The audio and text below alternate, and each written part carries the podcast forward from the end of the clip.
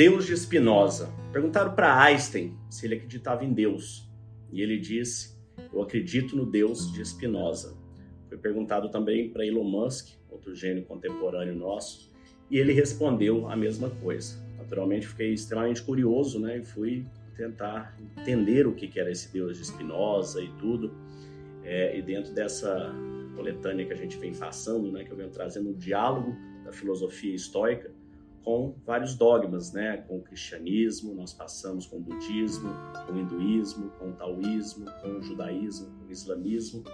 É, então, nessa busca né, que eu tenho feito para compartilhar com vocês sobre essas várias visões sobre o que é Deus, né, como encontrar Deus. Então, essa aqui é o Deus de Spinoza. Então, quem é Spinoza? Né? Baruch Spinoza foi um holandês que viveu aí no século 17, né, 1600 e alguma coisa, na Holanda.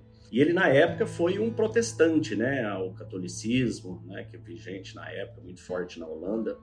E ele estaria contestando essa visão que, para ele, Deus não é um ser separado da natureza, mas sim a própria natureza. Ou seja, Deus está em tudo, Deus é tudo. Nas leis físicas, na matemática, numa planta, numa flor, tudo é Deus, né? nós somos parte de Deus. E da mesma forma que você escuta, né, lê em vários dogmas que somos todos, né, feitos à imagem e semelhança de Deus. Então, o que ele diz para mim a interpretação parece ser completamente convergente, né, ao que a, a, visão que eu, pelo menos, tenho de Deus, que é o todo, né, o tudo, fazemos parte do todo, né, somos, estamos todos conectados, como diz dentro do estoicismo. E tem um texto muito bonito, que não é dele, mas que tenta caracterizar a visão de Deus de Spinoza. É, me parece que esse texto foi escrito por um espanhol, mas existem fontes diferentes aí na internet. Eu vou ler para vocês é, e vocês façam a sua interpretação, acolham aquilo que faz sentido para você e descarte aquilo que não faz. Isso é algo que eu estou trazendo para a sua avaliação. E segundo esse texto, que Deus nos diria, segundo a concepção do Deus, do formato, né, do pensamento do Baruch Spinoza, Deus nos diria o seguinte: pare de ficar rezando e batendo no peito. O que quero que faça é que saia pelo mundo e desfrute a vida. Quero que goze, cante, divirta-se e aproveite tudo o que fiz para você. Pare de ir a esses templos lúgubres, obscuros e frios que você mesmo construiu e acredita ser a minha casa. Minha casa são as montanhas, os bosques, os rios, os lagos, as praias, onde vivo e expresso amor por você.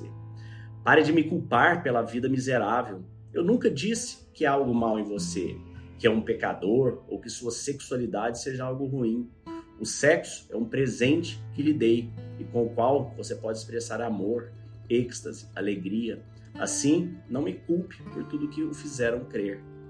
Pare de ficar lendo supostas escrituras sagradas que nada tem a ver comigo. Se não pode me ler no amanhecer, numa paisagem, no olhar de seus amigos, nos olhos de seu filhinho, não me encontrará em nenhum livro. Confie em mim e deixe de me dirigir pedidos. Você vai me dizer como eu fazer o meu trabalho? Pare de ter medo de mim. Eu não julgo, nem o critico, nem me irrito, nem o incomodo, nem o castigo. Eu sou puro amor. Pare de me pedir perdão, não há nada o que perdoar. Se eu o fiz, eu é que o enchi de paixões, de limitações, de prazeres, de sentimentos, de necessidades, de incoerências, de livre-arbítrio. Como posso culpá-lo se responde a algo que eu pus em você? Como posso castigá-lo por ser como é, se eu o fiz? Crê que eu poderia criar um lugar para queimar todos os meus filhos que não se comportem bem pelo resto da eternidade? Que Deus faria isto?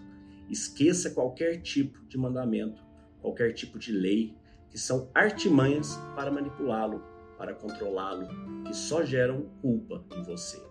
Respeite seu próximo e não faça ao outro o que não queira para você.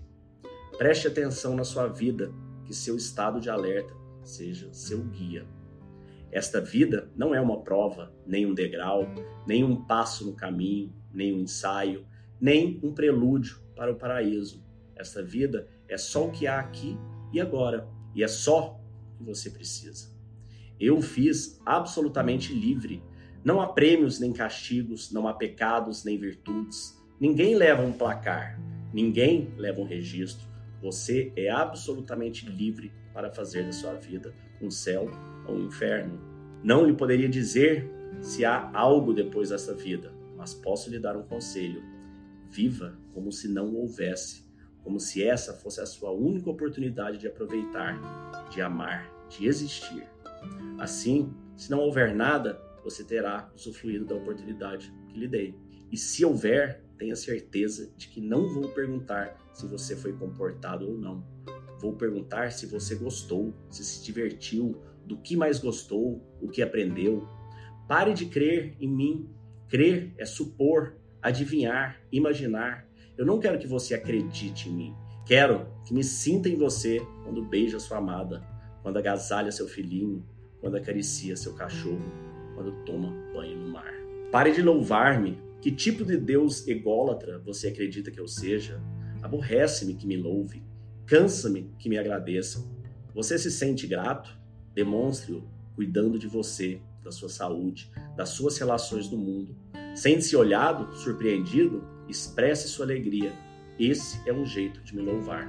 Pare de complicar as coisas e de repetir como um papagaio que ensinam sobre mim.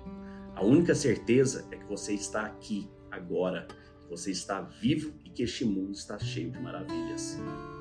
Para que precisa de mais milagres? Para que tantas explicações? Não me procure fora de você, me procure dentro. É aí que estou e sempre estive dentro de você. Fico com essa reflexão. Te desejo abundância e paz.